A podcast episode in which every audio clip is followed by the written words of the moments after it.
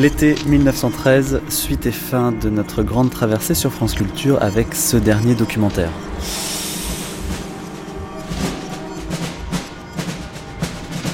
Il manquait en effet à cette série un panorama politique, le voici. Nous avons voulu prendre un lieu, l'Assemblée nationale, des hommes, Jaurès, Clémenceau, Poincaré, une loi, celle dite des trois ans, pour redonner l'atmosphère de cette année décisive dont la classe politique, non pas à l'unanimité, mais dans son ensemble, prendra un an plus tard le chemin de la guerre. Alors bienvenue dans l'hémicycle.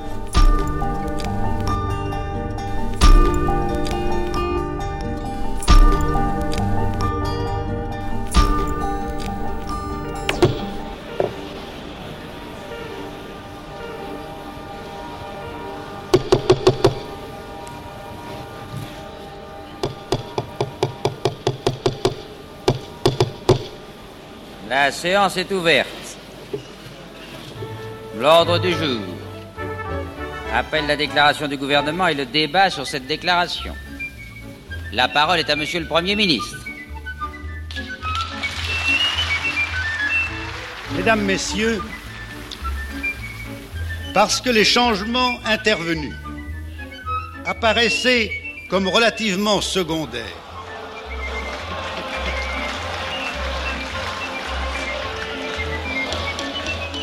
par rapport, par rapport au renouvellement par le peuple du mandat du président de la République. On a du mal à imaginer ce que pouvait être euh, l'hémicycle Bruno de la belle époque. Il ressemble à s'y méprendre au nôtre, hum, sans les micros, et en même temps c'est ça qui change tout, parce que on a une classe politique qui est habituée à s'exprimer sans micro, des gens qui ont d'abord fait leurs humanités, donc qui manient euh, les fleurs de rhétorique, euh, beaucoup d'avocats donc qui sont habitués à euh, déjà l'éloquence de prétoire. Tout cela est dit dans un très beau français euh, par euh, des orateurs qui connaissent leur métier. Et euh, ce qui est très touchant quand on relit ces comptes rendus de, de séance, c'est que au-delà du, du, du fond, on sent le rythme puisque le texte est finalement euh, presque le verbatim de ce qui a été dit, on retrouve assez vite la respiration des, des orateurs avec des phrases très construites, avec des périodes, enfin tout ce qu'on a appris en classe de, de rhétorique et qu'on a cultivé ensuite. Jaurès, Clémenceau dans son style, Albert Demain, Maurice Barrès, Viviani, Briand, chacun à leur façon, sont de très grands orateurs, Jean Garrigue. à mon avis bien supérieurs aux orateurs d'aujourd'hui, et euh, donnent une qualité du débat politique, une grandeur, des dessins qui euh, me semblent tout à fait euh, notables. Ils ont été élus près des réunions qui sont souvent assez agitées. Les réunions électorales de l'époque ont lieu dans les préaux d'école. Ce sont souvent des réunions contradictoires, c'est-à-dire que les adversaires du candidat organisateur sont présents ou leurs représentants, et donc euh, il y a euh, des gens acquis, mais aussi des gens euh, totalement euh, ennemis présents dans la salle. Il faut couvrir leur vocifération. Donc il y a une sorte de sélection naturelle qui s'opère, et la plupart de ces orateurs, même les moins bons, ont au moins un organe, hein, une voix qui porte, et sont capables comme cela de répliquer à un auditoire euh, hostile. Quand euh, Jaurès était jeune étudiant, Colette Camelin. il ne préparait pas ses exposés et à peine ses dissertations par écrit, enfin il ne faisait pas de brouillon, il apprenait tout par cœur dans sa tête. Et c'est seulement après qu'il les rédigeait. Donc il avait une façon de penser qui était orale. Quand il était au lycée, on lui avait confié plusieurs fois les discours quand euh, venait l'inspecteur ou je sais pas quoi, le sous-préfet, etc. Donc il, avait, il avait déjà été remarqué pour ses talents d'orateur quand il avait 14 ou 15 ans. Mais c'est sûr que ce n'était pas l'Assemblée nationale. Le nombre des orateurs inscrits dans ce débat, comme dans les débats précédents, montre bien que l'Assemblée est à l'unisson. C'est aux députés maintenant de dire ce qu'ils pensent, et je leur répondrai plus tard. Monsieur le Président, je vous demande de proposer à l'Assemblée une suspension de séance de 20 minutes.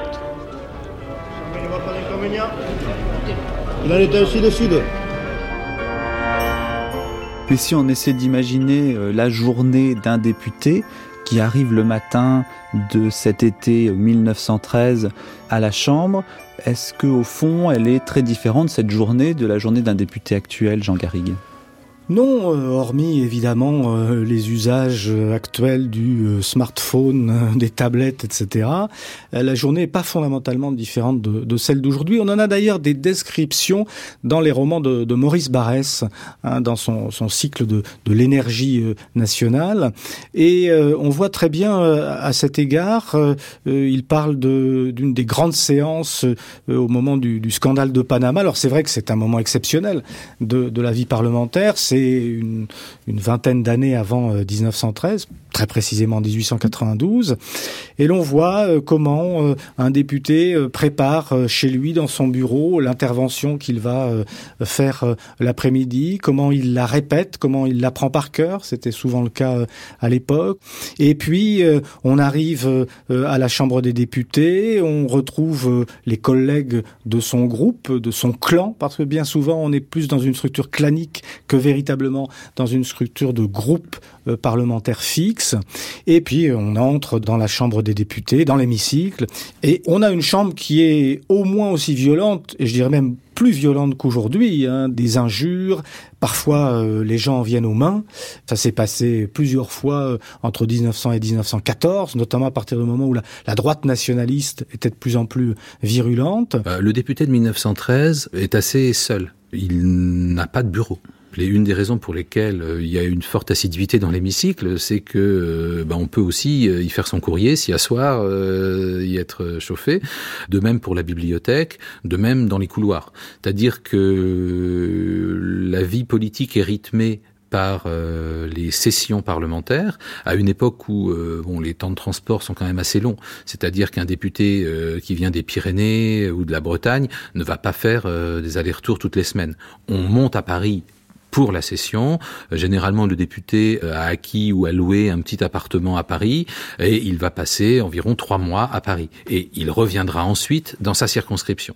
Et pendant euh, cette période-là de session, le Palais Bourbon fonctionne un petit peu comme un club où on a des messieurs qui peuvent être très opposés politiquement, mais qui sont contraints de partager les mêmes lieux.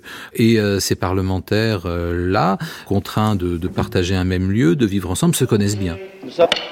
Là, Laissez parler, monsieur Nous sommes là pour cela, mes chers collègues. Je m'exprimerai avec autant de courtoisie que j'en suis capable. Si des collègues veulent m'interrompre, je serai à leur disposition pour leur permettre et leur répondre. Qu'ils n'interrompent pas trop, je préférerais pour ma part. Veuillez continuer. Il y avait encore à la fin du 19e siècle et au début du 20e siècle, donc en 1913, une permanence, une subsistance d'un recrutement très aristocratique de la Chambre des députés et du Sénat, s'attendait à s'estomper, il faut bien le dire, euh, au début du XXe siècle. Mais il y avait encore, euh, je pense à Albert Demain, par exemple, une grande figure de, de la droite catholique, qui représentait cette tradition euh, un peu surannée, ce hobby de la politique, qui aujourd'hui n'existe plus véritablement. Un peu comme la Chambre des Lords, alors, en Angleterre? Voilà, il y avait un parfum de, Chambre des Lords. En revanche, pas au Sénat, à la Chambre haute, qui était une chambre de notables, qui restait une chambre de notables, mais de notables, je dirais plutôt issus des catégories euh, bourgeoises de province, des notaires, des huissiers, des avocats, des journalistes, des médecins. donc un, monde qui euh, de plus en plus se professionnalisait et surtout qui était issu du euh, tréfonds républicain euh, de cette France du début du XXe siècle. Euh, il y a également des caricaturistes. À une époque où la photo est encore un bien rare et coûteux euh, et où la photo est peu présente dans les journaux, on a beaucoup de journalistes qui sont là pour croquer les orateurs. Et c'est une des raisons pour lesquelles euh, tous ces personnages ont des systèmes pileux aussi étranges. D'abord, à l'époque, il n'est pas question d'avoir un visage rasé, à part pour un ecclésiastique. Sinon, c'est la marque des domestiques ou des condamnés. Donc, on a au moins une moustache, une barbe, une barbichette, mais euh, les orateurs qui ont de l'ambition veulent qu'on les identifie. Aujourd'hui, ils mettraient des vêtements très colorés pour euh, trancher sur leurs voisins.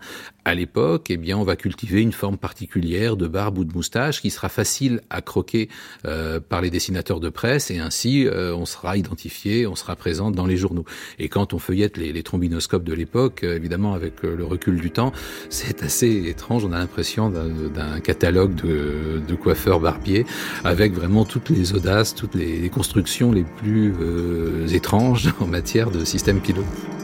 Si j'ai cru devoir proposer au chef de l'État des changements aussi étendus, c'est parce que je pense que la stabilité ne doit pas exclure le renouvellement. Il est nécessaire, par exemple, que de jeunes personnalités qui se sont révélées dans notre vie publique, notamment à l'Assemblée nationale, aient la possibilité de faire leurs preuves. Moyenne d'âge du gouvernement est la moins élevée de tous ceux qui ont gouverné la France depuis 1870. Il est néanmoins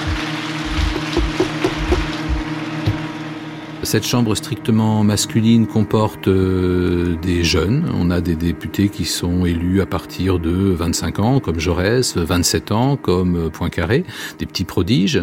C'est une assemblée qui comporte euh, quelques élus des colonies les vieilles colonies sucrières, où on a d'ailleurs des élus de, couleur. En 1914, donc euh, aux législatives, arrivera un député africain, le député de Dakar, Blaise Diagne, ça sera une, première. On a quelques prêtres qui d'ailleurs siègent en habit religieux, donc on peut distinguer des soutanes dans, dans l'hémicycle, par exemple l'abbé Lemire, on trouve effectivement des médecins. Alors Clémenceau est un médecin mais qui a très peu pratiqué la médecine, qui passe pour un très mauvais médecin. Et attention, à l'époque, Clémenceau est au Sénat. Il faut bien voir que, que la Chambre des députés et le Sénat, dans une moindre mesure, tendent à se professionnaliser à partir du début du XXe siècle. Ça vient notamment de cette nouvelle sociologie du recrutement qui amène des gens issus de ce que Gambetta appelait les, les couches nouvelles, c'est-à-dire qu'on appellerait aujourd'hui les, classes moyennes ou les couches moyennes, et qui ont besoin euh, de faire euh, un métier de leur euh, carrière politique.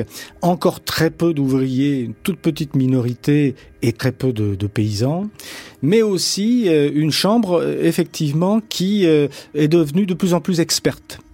De là à dire qu'elle se coupe de la population, ce serait un, bien grand mot parce que en même temps, euh, il y a une caractéristique de, cette classe politique à l'époque, c'est qu'elle pratique le cumul et, de plus en plus, et que les nouveaux députés, ceux qui sont issus notamment de la gauche et notamment de la SFIO euh, qui, a, été créée en 1905, eux aussi euh, commencent à s'insérer euh, dans ce système du cumul, c'est-à-dire qu'ils gardent toujours un mandat local avec leur mandat national, ce qui leur permet de rester quand même très en contact avec les réalités. On ne peut pas dire encore qu'on soit dans une véritable technocratie comme on la connaît aujourd'hui.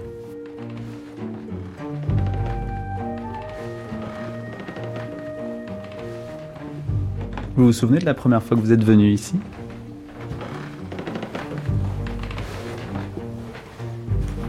Je me souviens de, du jour où j'avais été euh, accompagner mon père à la statue de Clémenceau, puisque vous savez que cette statue entre Grand Palais et Petit Palais euh, est traditionnellement saluée par les présidents de la République. Effectivement, j'ai une photo à laquelle je tiens où René Coty, qui était à l'époque président de la République, on doit être en 1957, 56 ou 57, donc 14 ans, est venu là et où j'étais, j'étais en famille. C'est vrai que je n'arrive pas toujours à distinguer comme historien les racines de ma fidélité à Clémenceau, de mon désir de travailler sur lui, d'expliquer ce qu'il est dans sa complexité, de distinguer ce qui euh, tient à ma curiosité de républicain et d'admirateur de ses pères fondateurs de la troisième et ce qui tient un peu de, de tradition personnelle, euh, familiale. C'est vrai que j'ai joué sous le près d'une cheminée où il y avait le, le buste de, de Sicard qui est reproduit ici. Clémenceau par Sicard. Il était et donc ça, m'avait frappé. D'ailleurs, Clémenceau n'aimait pas ses bustes. Il disait toujours, je sais pas pourquoi, ils me font toujours des têtes de vieil idiot. Il n'aimait même pas celui que Rodin avait fait de lui.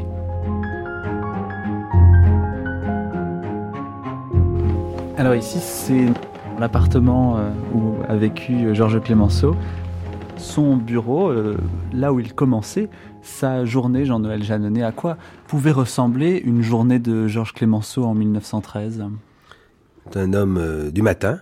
Il avait son maître de gymnastique qui venait le voir Et toute sa vie, il a été euh, soucieux de se maintenir en forme, pas seulement parce qu'il était un duelliste éminent et qu'il voulait continuer à gagner ses duels, euh, ce qu'il a réussi. Effectivement, il fallait pour ça être en forme.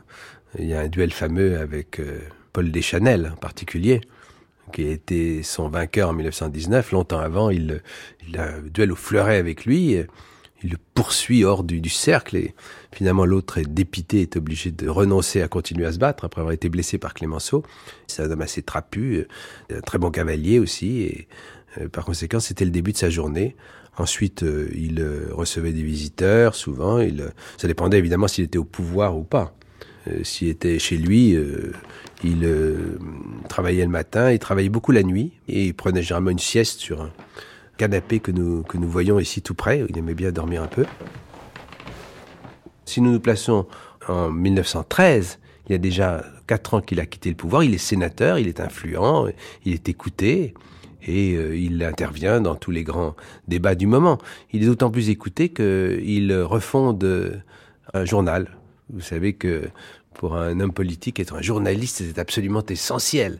Essentiel à cette période, moins euh, pour euh, apporter une feuille où on racontait l'époque que pour intervenir. C'était l'éditorial du propriétaire qu'on allait chercher. Il appelle son journal L'homme libre. Il a toujours un journal à tous les moments. C'était la justice au moment de l'affaire Zola. Là, c'est un journal qu'il appelle L'homme libre, dont il changera le nom après les débuts de la guerre de 1914, quand euh, interviendra la censure il appellera son journal L'homme enchaîné. Mais pour l'heure, c'est l'homme libre et par conséquent, il intervient soit au Sénat, soit par la plume dans son journal sur toutes les grandes questions du moment. C'est typiquement un homme qui ne laisse personne indifférent. Personne. À droite, on lui reproche d'être un homme qui a été un combattant de euh, la laïcité, qui a été très influent au moment de la loi de séparation de l'Église et de l'État en 1905 mais une laïcité qu'il veut ouverte, qu'il veut tolérante, et qu'il est de ce, fait. Il est un homme qui apparaît comme étant un grand combattant de l'affaire Dreyfus.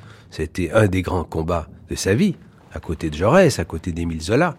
Et donc, euh, puisque euh, en cet instant du début du, de la fin du 19e siècle, il y a eu vraiment autour du cas Dreyfus deux écoles, deux, deux familles, il apparaît comme euh, le parangon, comme l'incarnation d'un des deux camps on a réédité récemment, par les soins de Michel Drouin, une grande partie de ces articles, on va continuer, de ces articles de l'affaire Dreyfus.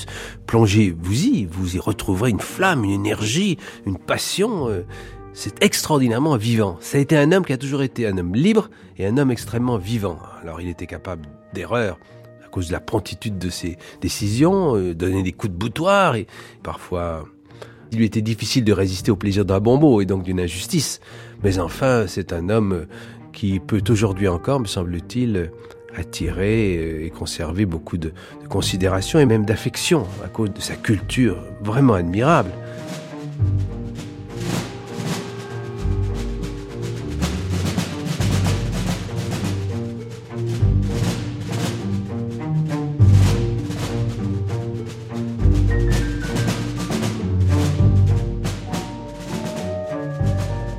Le Jeune en 1913, c'est l'élection à la présidence de la République de Raymond Poincaré. Euh, son adversaire était un radical comme lui. Alors c'est un peu étonnant que les deux candidats en 1913 à la présidence de la République soient issus du même parti, le Parti radical. Alors en fait, en 1913, Poincaré représente une certaine façon de vouloir transformer les institutions politiques. Il veut donner à la présidence de la République, qui est une présidence très faible depuis euh, ce qu'on a appelé la constitution Grévy dans le dernier tiers du XIXe siècle, il veut redonner à cette présidence de la République une grande importance, une grande force. C'est pour ça qu'il se présente alors qu'il n'est pas a priori quelqu'un qui, est destiné à devenir président de la République. C'est quelqu'un, j'ai envie de dire, de presque plus important euh, que cette fonction qu'il brigue. D'une certaine façon, il représente l'histoire de France et l'histoire récente. C'est un prince lorrain, comme on dit. Il y a un grand nombre d'hommes politiques qui viennent de la Lorraine, et une Lorraine qui représente bien évidemment la guerre de 1870, la défaite de 1871 face à l'Allemagne, et enfant, il a été traumatisé par la présence des Allemands dans son village. En réalité, la volonté de Poincaré d'être élu à la présidence de la République est moins une question d'opportunité et d'idéal nationaliste que de préscience de ce que devrait être un exécutif fort. Jean Garry. C'est un homme qui est attaché euh, à la délibération, qui est attaché aux institutions de la Troisième République, mais il est vrai aussi que c'est une époque où cette institution de la présidence de la République, euh, déjà avec Falière, le prédécesseur de Poincaré, et quelques années plus tôt avec euh, Émile Loubet, il y a une volonté de ne pas être seulement celui qui inaugure les chrysanthèmes, c'est-à-dire d'avoir euh, autour de cette fonction euh, présidentielle un véritable rôle d'abord de désignation, de nomination euh, des, gouvernements, qui n'est pas un rôle négligeable. Le choix des hommes est important. Et puis aussi de s'ancrer dans une véritable popularité. Et puis aussi d'aller à la rencontre des Français. Il y a de plus en plus des voyages présidentiels qui témoignent de cette volonté de renforcer l'institution présidentielle. Euh, Dominique Lejeune, est-ce que dans les dernières années de la belle époque, vous diriez que la France est gouvernée à droite ou à gauche plutôt? Eh bien, ni l'un ni l'autre. Depuis des décennies, elle est en quelque sorte gouvernée au centre.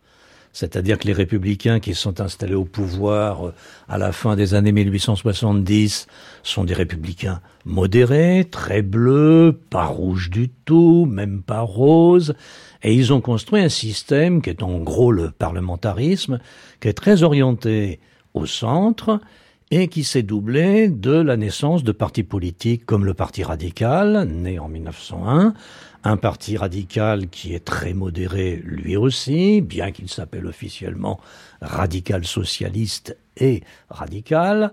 Donc on a affaire à un centrisme évolué depuis la fin des années 1870. Ceci étant, il y a euh, toute une série de droites qui ont continué ou qui ont émergé, et à la belle époque, il y a une extrême droite qui est en gros l'action française, avec des députés qui, euh, quand ils candidatent aux législatives, se présentent euh, tout bonnement avec l'étiquette nationaliste. Et puis pour finir de répondre à peu près à votre question, il y a euh, spécialement à la belle époque le développement d'un parti socialiste unifié qui s'appelle la SFIO, section française de l'internationale ouvrière, qui se constitue définitivement en 1905 et qui obtient, législative après législative, de beaux succès en 1902, puis en 1906, puis en 1910, et puis à nouveau en 1914. Et on est en train, en 1913, donc avant la dernière de ces élections, de se demander si, d'une part, le socialisme ne sera pas la coloration du XXe siècle, euh, question qui est tout euh, sauf euh, stupide, peut-on penser avec un siècle de décalage, et si le Parti socialiste ne va pas devenir le premier parti politique de France, la deuxième question n'est pas stupide non plus, puisqu'au fond, c'est ce qui va se produire avec le Front populaire, où la SFIO va dépasser pour la première fois le Parti radical. Ceci étant, le Front populaire, c'est 1936, comme chacun sait, et la Première Guerre mondiale a retardé le phénomène.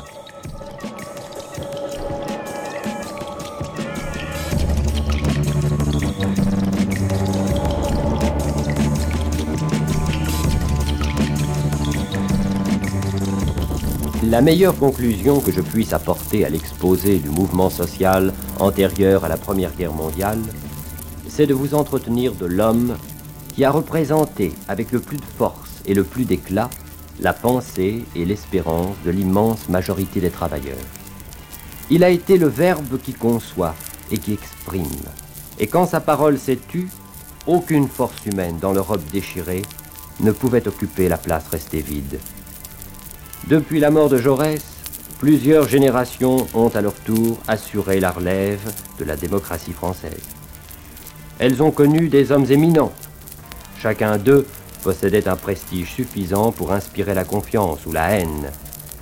Mais les jeunes hommes, appelés à se prononcer sur le sort du pays depuis 1919, ne peuvent mesurer l'influence qu'exercent non seulement sur ses compagnons, mais aussi sur ses adversaires, le génie d'un homme exceptionnel.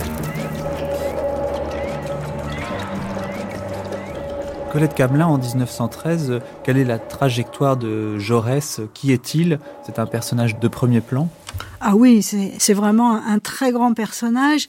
Bon, pour comprendre Jaurès, il faut tout de même revenir un tout petit peu en arrière parce que c'est quelqu'un qui est sorti du peuple. Hein, ses, ses, parents étaient euh, agriculteurs d'une toute petite ferme, 6 ou 7 hectares, et de province, de Castres. Il a réussi, euh, grâce à, faire d'excellentes études, grâce à, à, son intelligence et à sa capacité de travail. Il a passé un doctorat de philosophie et il a été euh, maître de conférence à, à, la faculté de Toulouse. Ensuite, il a fait une carrière politique. Alors, ce qui domine, je crois, pour lui, et ça, a été extrêmement difficile ces années entre 1905 à peu près et la guerre de 14. Parce que jusque vers 1905, il était parti sur une trajectoire qui lui semblait très claire. C'est-à-dire, je vais réussir avec le Parti socialiste à faire évoluer la démocratie bourgeoise vers le socialisme. Parce que le destin de la République, ce n'est pas de rester une République, c'est de déboucher finalement sur davantage de justice sociale, d'égalité, etc. et de mener pacifiquement, par la voie électorale, vers le socialisme, ce qui résoudrait les, les grandes inégalités. Donc ce n'est pas du communisme? Ah non, non, non, non. Et il était absolument contre ce qu'il appelait euh, le socialisme d'État. Il employait le terme. Il avait pressenti le danger du socialisme d'État et il disait d'ailleurs que ce socialisme d'État risquait d'être dangereux pour les esprits délicats. J'aime bien l'expression parce que les esprits délicats, on en a vu, euh, hélas, quelques centaines de milliers, quelques millions euh, dans les goulags euh, de divers pays communistes par la suite. Donc, non, non, non, il voulait un socialisme qui soit fondé sur euh, des sortes de coopératives ouvrières de base. Hein, C'est-à-dire qui était au fond une sorte de, mixte entre le socialisme et l'anarchisme. Hein, C'était c'était ça sa, sa, grande idée. Et il espérait vraiment que ça pourrait arriver euh, pacifiquement. Et donc, il agissait dans la Chambre dans ce but. Mais après l'affaire Dreyfus, il s'est rendu compte que la, Chambre était en quelque sorte infiltrée par euh, les intérêts financiers et que donc il n'arrivait plus à faire avancer cette idée-là parce qu'il était euh, euh, bloqué parce que les intérêts capitalistes et financiers avaient vraiment envahi les cadres de l'Assemblée en faisant, comme on dirait aujourd'hui, du lobbying. Et donc son projet était en quelque sorte euh, presque brisé, quoi, au fond. Donc, il, a beaucoup souffert à cause de cela. Et ça, c'était la première, sa première cause d'inquiétude. Seconde cause d'inquiétude, le Parti socialiste devenu, sous la conduite de Gued, extrêmement autoritaire et marxiste. Autrement dit, son idée de, de socialisme euh, un peu anarchiste, en tout cas fondé sur, les, sur des, com des communautés de base, des comités de base, si vous voulez, était euh, aussi euh, remise en question. Et enfin, la menace de la guerre. Donc ça fait trois causes qui font qu'il a beaucoup souffert ces, ces années-là et il dit parfois même je vous le dis, camarades, avec l'énergie du désespoir, dans le discours, euh, c'est un, de ses, un de ses derniers discours, crois que c'est le discours de Vez, et il y a euh, ce, ce, désespoir en lui parce qu'il voyait son, son rêve euh, s'effriter au fond euh, à ce moment-là.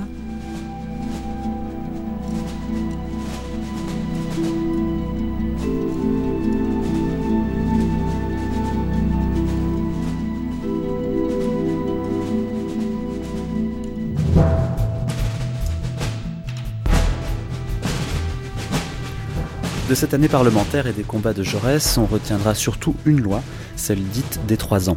Jean Garrigue.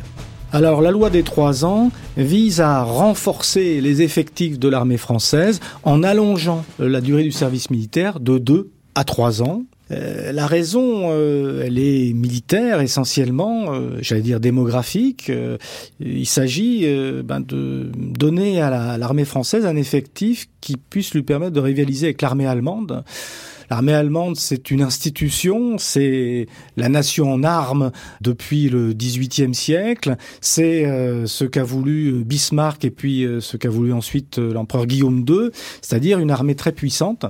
Et euh, l'état-major français, euh, Joffre notamment, euh, est partisan de renforcer l'armée française, d'autant que les événements de 1911 ont rendu presque urgent ce renforcement. Dominique Lejeune. Alors la crise d'Agadir, c'est la deuxième crise marocaine. C'est-à-dire que l'Allemagne de Guillaume II s'est inventée un avenir sur l'eau, pour reprendre la formule impériale officielle, et elle essaye d'empêcher la France d'établir son protectorat sur le Maroc. Deux tensions en 1905 puis en 1911, avec risque de guerre, c'est évident, mais encore une fois, il n'y a pas de réelle psychose de guerre. On ne se rend pas compte, enfin on n'a pas le sentiment d'être dans un moment où on, va réellement aboutir à la guerre. C'est un spectre euh, qui semble euh, flou, vague. Ni flou ni vague, la carte postale que j'évoquais tout à l'heure évoque la guerre. Mais c'est la guerre du dormeur du Val, avec deux trous rouges au côté droit, euh, je vous tire dessus, mais les balles modernes creusent des petits tunnels tout à fait aseptiques dans le corps de l'ennemi. Et puis euh, la guerre est rapide. Donc en deux temps, trois mouvements, on obtiendra euh, la revanche sur l'Allemagne. Il devait y avoir une ambiance dans cet hémicycle. Ah, ça devait être formidable. Alors effectivement, au moment de, du vote de la loi de trois ans, ça a été épique parce que la question qui se, posait, c'était que bon, les, militaires avaient constaté qu'il y avait en gros, enfin que l'armée française faisait à peu près les trois quarts de l'armée allemande.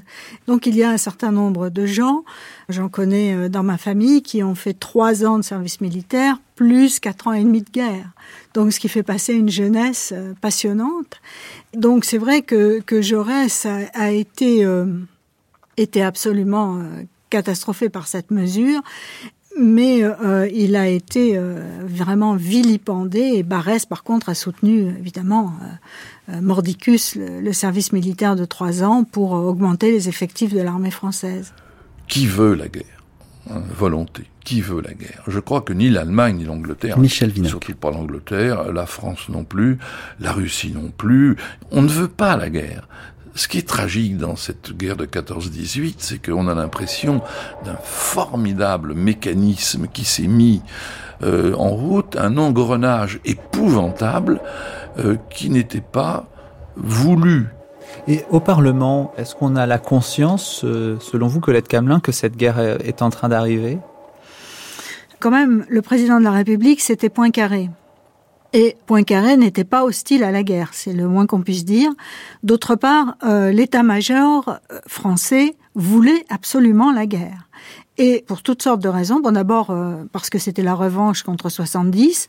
D'autre part parce qu'il s'était illustré dans les guerres coloniales depuis 20 ans et donc ils avaient un sentiment de puissance dont ils ont dû rabattre d'ailleurs dès l'été 14.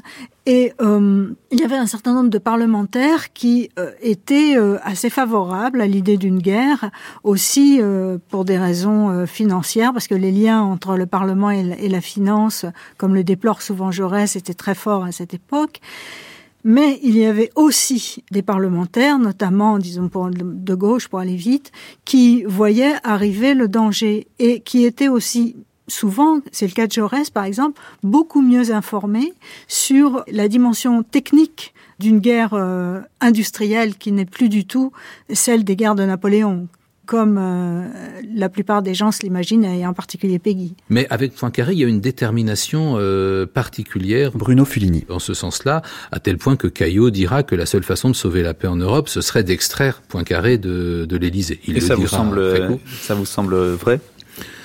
Disons que Poincaré à l'Élysée n'a pas les pouvoirs d'un président de la République de la cinquième, par exemple. Il ne peut pas à lui tout seul faire marcher un pays à la guerre. Mais il est déterminé à ce que la France soit prête euh, en cas de conflit. Et vraiment, nous sommes dans un contexte où euh, le conflit est dans l'air. Hein, il y a eu un grave incident en 1911 euh, avec Agadir, un conflit euh, franco-allemand sur le protectorat marocain. Caillot, qui était chef du gouvernement, a, a cherché un compromis. La France A obtenu le protectorat sur le Maroc en cédant euh, un territoire à la frontière du Cameroun allemand et du Congo français. C'est l'affaire du bec de canard, puisque ce territoire a, la forme d'une tête de canard. Et euh, l'opinion publique a réagi très vigoureusement, euh, ce qui fait que, eh Caillot a dû démissionner. Et qui lui succède à la présidence du Conseil et c'est Poincaré. Euh, nommer Poincaré, c'est euh, donner un gage de patriotisme. Il a euh, la réputation d'un homme assez intransigeant sur, ces questions-là, et c'est sans doute un des points qui l'amèneront à l'Élysée l'année suivante. De plus, l'esprit de domination est venu menacer la liberté des peuples. Depuis de longues années, notre démocratie laborieuse se plaisait aux travaux de la paix. Raymond Poincaré. Ne cherchait qu'à entretenir, avec toutes les puissances, des relations courtoises. Elle aurait considéré comme un criminel ou comme un insensé tout homme qui aurait osé nourrir ses projets belliqueux. Malgré des provocations répétées, malgré des coups de théâtre de Tanger et d'Agadir, elle était restée volontairement silencieuse et impassible. Lorsque les premiers nuages s'étaient amoncelés sur les Balkans, elle avait tout fait pour conjurer l'orage menaçant.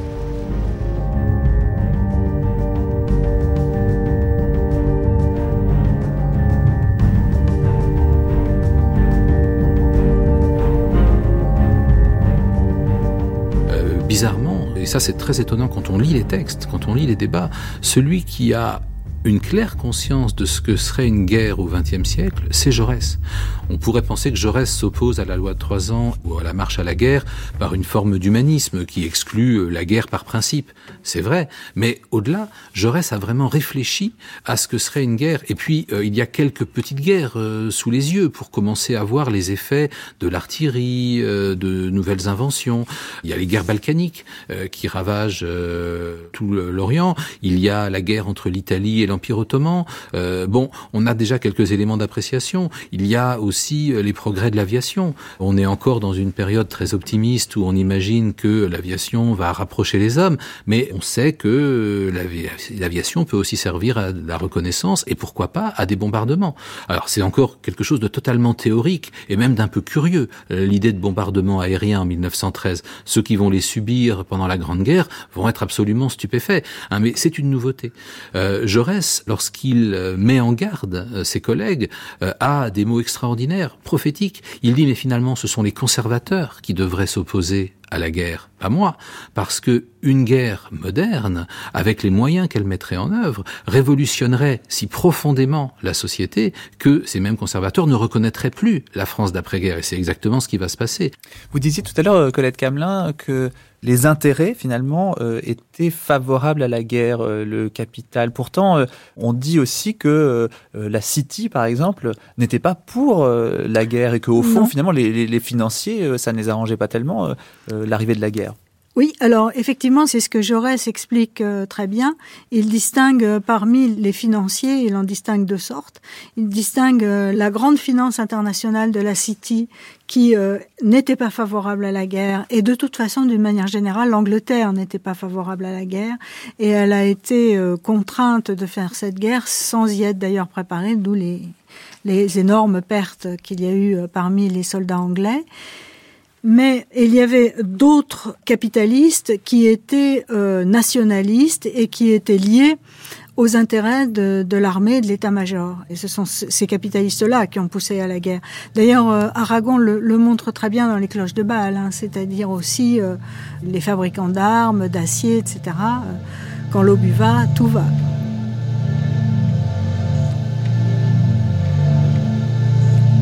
Hélas, Voici maintenant les soldats eux-mêmes qui prennent l'affaire en main. Il ne nous manquait plus que ce malheur.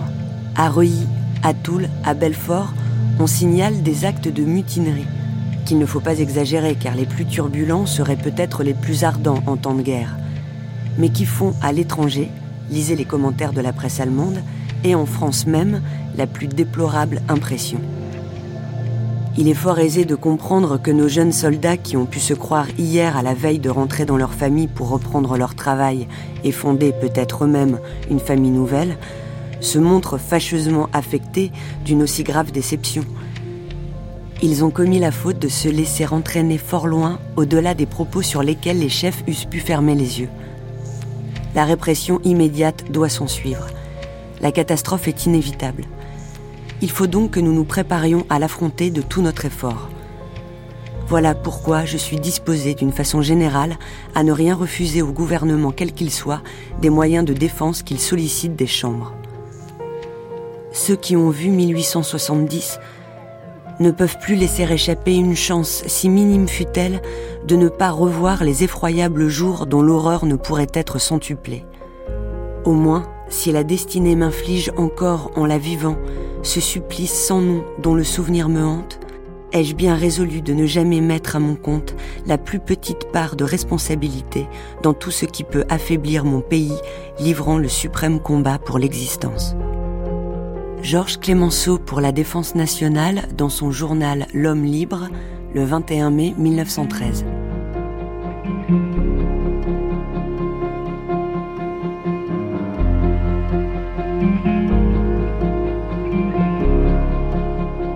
Bruno Fulini, vous pensez que Clémenceau n'a pas vu ce que serait euh, la Première Guerre mondiale, ou alors il l'a vu mais il a estimé qu'il fallait euh, y aller quand même?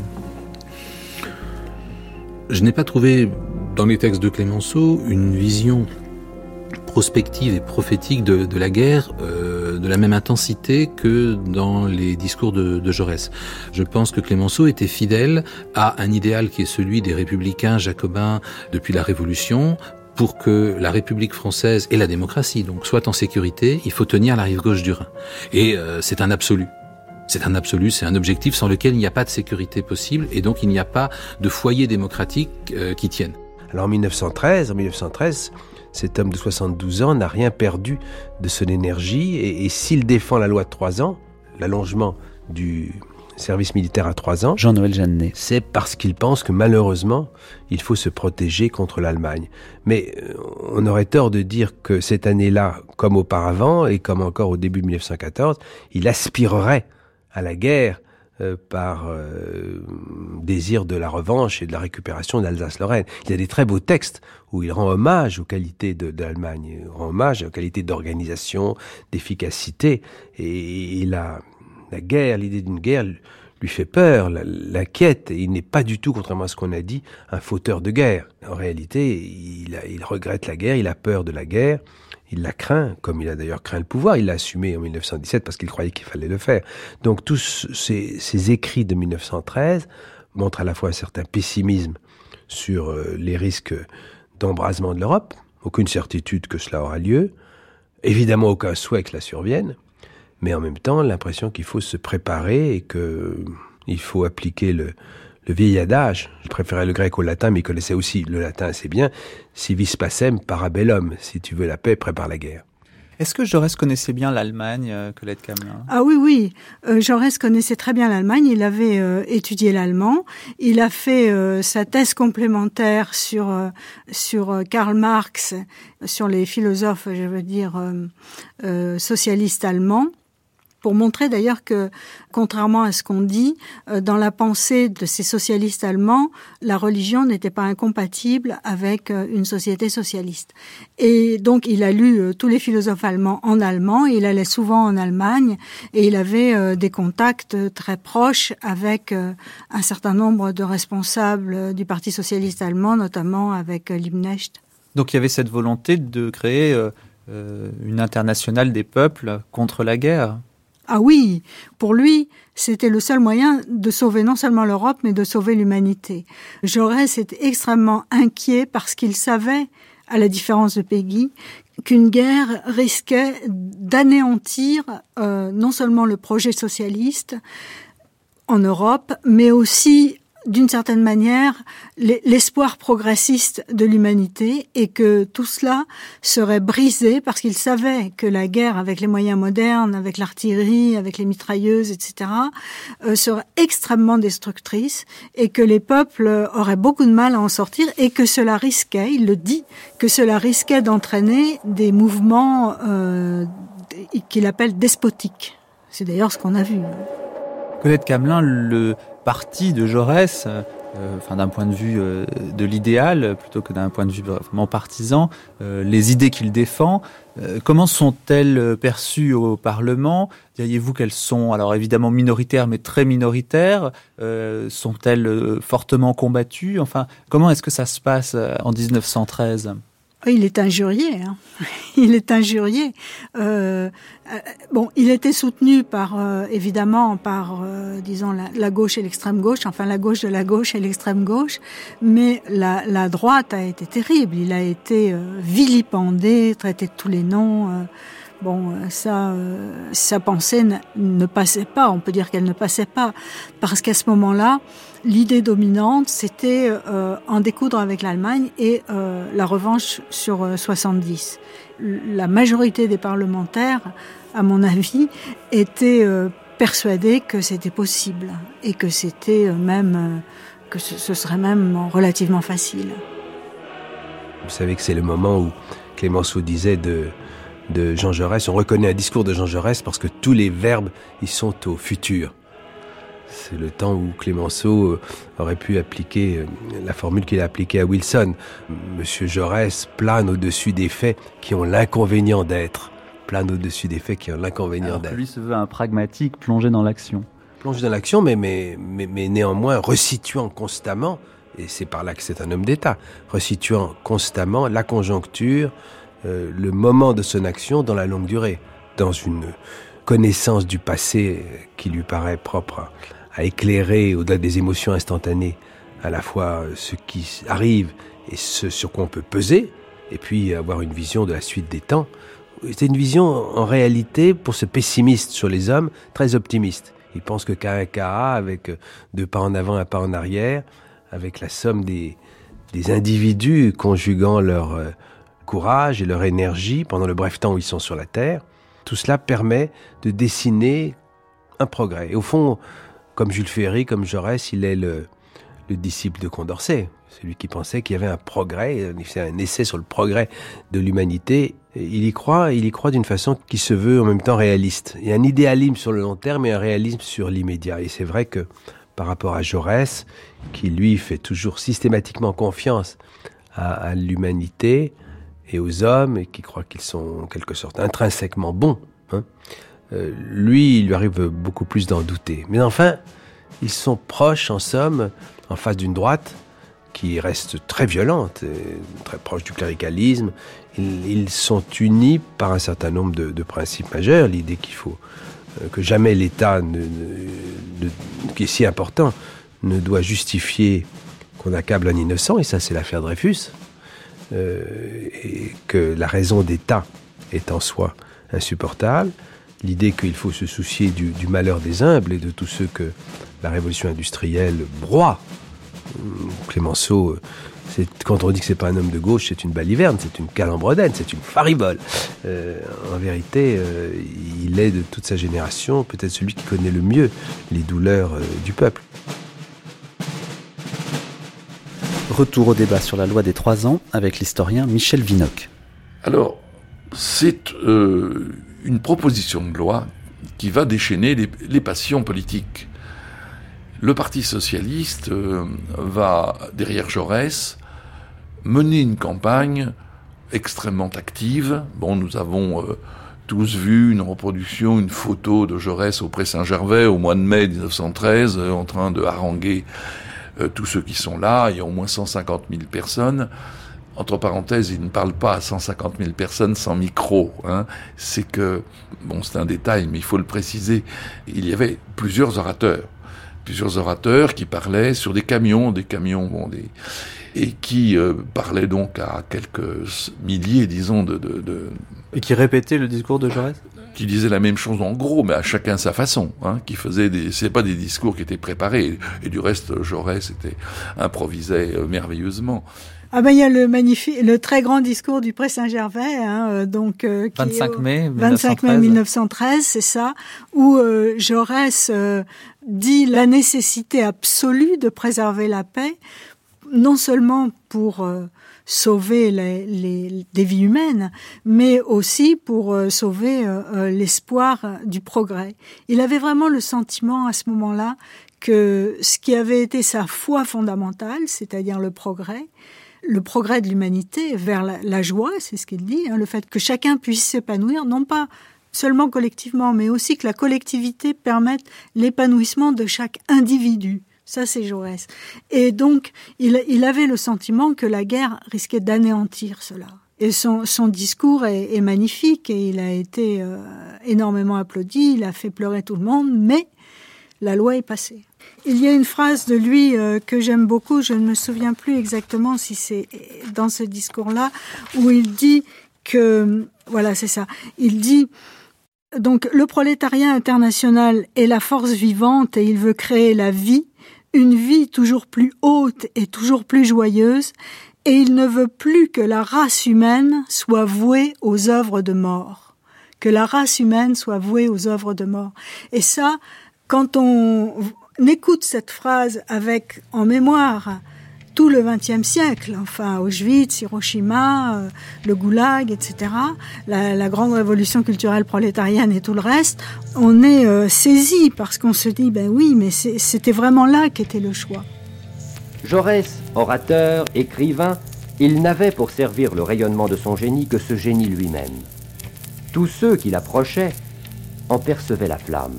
Il représentait au plus haut degré la majesté de la pensée libre qui s'offre à tous, à l'adhésion ou à la discussion de tous. Jaurès dépasse peut-être les anciens par la richesse et la diversité de sa technique, et surtout par le sens profond de l'universel qui pénètre tous les moments de sa conscience. C'est pourquoi, sans doute, la médiocrité ne pouvait le suivre et la sottise l'a assassiné. Discours du citoyen Jean Jaurès, 17 et 18 juin 1913.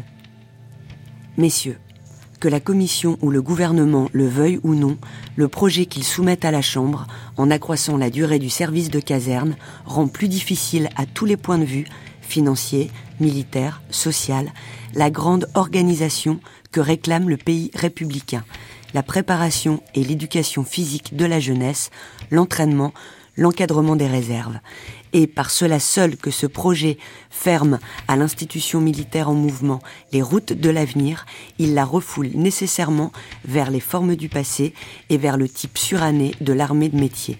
Lorsque, euh, au Parlement, d'abord à la Chambre puis au Sénat, la question est débattue, euh, ça va durer très longtemps, ça va durer jusqu'au mois de juillet. Et euh, les orateurs se succèdent.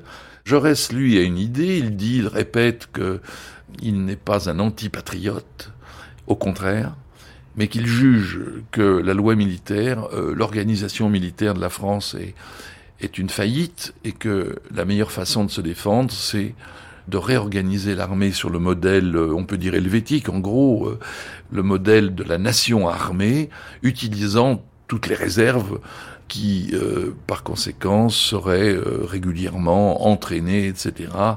Il prône une armée, euh, au fond, sur le modèle des sans-culottes, des vanupiers de, de l'an 2, c'est-à-dire une véritable armée de citoyens, nation en armes, apte à se soulever en cas d'invasion et une conception totalement différente, beaucoup moins professionnalisante et beaucoup plus républicaine au fond que celle de la loi de trois ans. Donc les citoyens seraient organisés en sections, s'organiseraient eux-mêmes presque, c'est ça? Bah, Il s'agit d'arracher l'armée à la tutelle des officiers.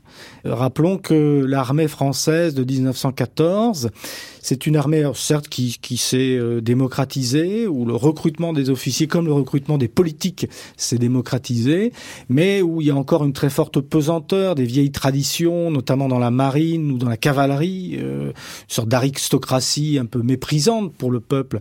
Et ce que veut euh, Jaurès, c'est avoir une véritable armée populaire, une armée démocratique, une armée des citoyens capable de se soulever contre l'envahisseur. Est-ce qu'elles étaient très suivies dans la population, ces idées de Jean Jaurès, euh, Jean Garry bah, Les idées de Jaurès sont très suivies, je dirais, dans le peuple de gauche euh, de l'époque, c'est-à-dire euh, dans le monde ouvrier, dans une partie des, des couches moyennes, qui votent pour les socialistes. Hein. En 1914, ce sera plus d'une centaine de députés. Le, les socialistes représentent la deuxième force politique derrière les radicaux. Les syndicats ouvriers notamment la CGT, partage euh, les idées de Jaurès sur ces questions euh, de mobilisation civique. Et donc il y a une France de gauche qui d'ailleurs euh, se soulève à l'été 1913 contre le projet de, loi des trois ans et, et qui donc soutient véritablement les idées socialistes. Est-ce que c'est un soulèvement important, une mobilisation forte, Dominique Lejeune?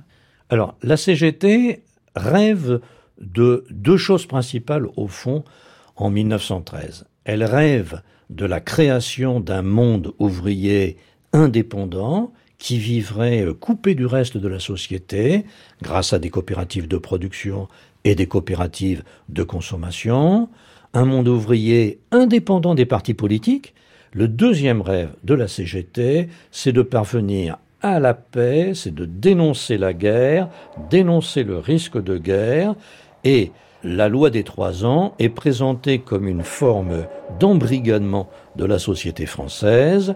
Le bon soldat aux yeux de la CGT, c'est le soldat qui va tourner son fusil et sa baïonnette contre les, les possédants et qui va permettre la révolution, qui va permettre le grand soir.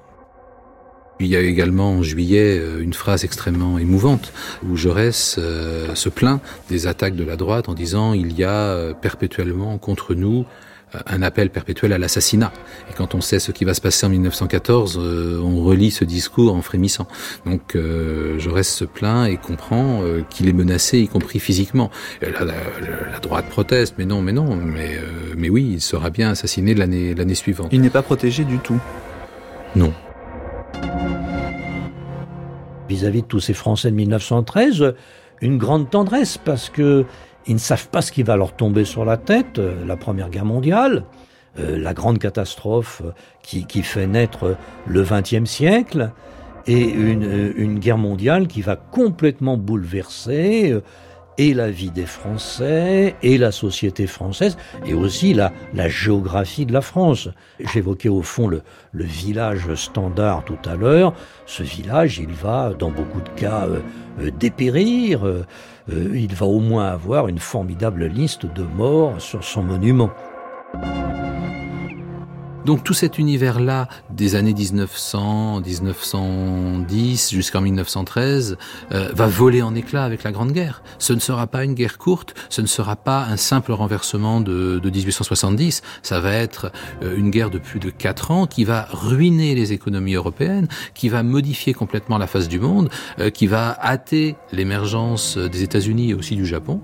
et finalement, ben, l'Europe se réveillera en 1919 avec le sentiment d'un immense gâchis, la volonté désespérée de reconstituer euh, cette société de 1913, d'où le mythe de la belle époque, d'où le succès de Proust. Proust publie, euh, pour ainsi dire, un conte d'auteur en 1913, et il sera récompensé par le Goncourt après la guerre. Pourquoi? Parce qu'on aura la nostalgie de cette époque qu'il décrit, et qu'il ne décrit pas, lui, euh, de façon tellement tendre, en fait.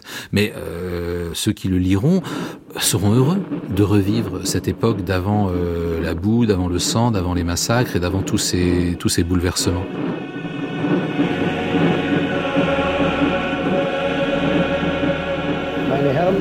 Der Ausspruch der drohenden Kriegsgefahr bedeutet, wenn die geringe Hoffnung auf die Erhaltung des Friedens sich nicht erfüllt. Für morgen die Mobilmachung und damit den Krieg. Une fois de plus, l'esprit de domination est venu menacer la liberté des peuples.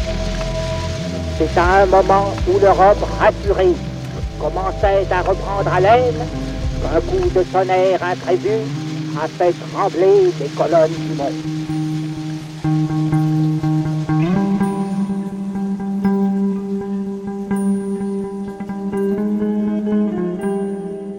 C'était un documentaire sur la vie politique en 1913 avec Bruno Fulini, Michel Vinoc, Jean-Noël Janunet, Colette Camelin, Dominique Lejeune et Jean Garrigue, lecture Anne Stephens.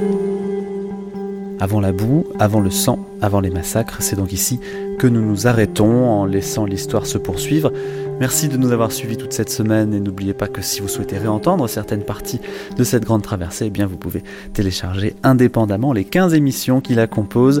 Rendez-vous pour cela sur le site de France Culture. Toute la semaine au mixage, c'était Alain Joubert. Merci beaucoup à Marie Delquier, notre attachée d'émission. Et c'était une émission de Mathieu Garrigou-Lagrange et Manouchak Fachaï. Très bonne fin de journée à toutes et à tous à l'écoute de France Culture.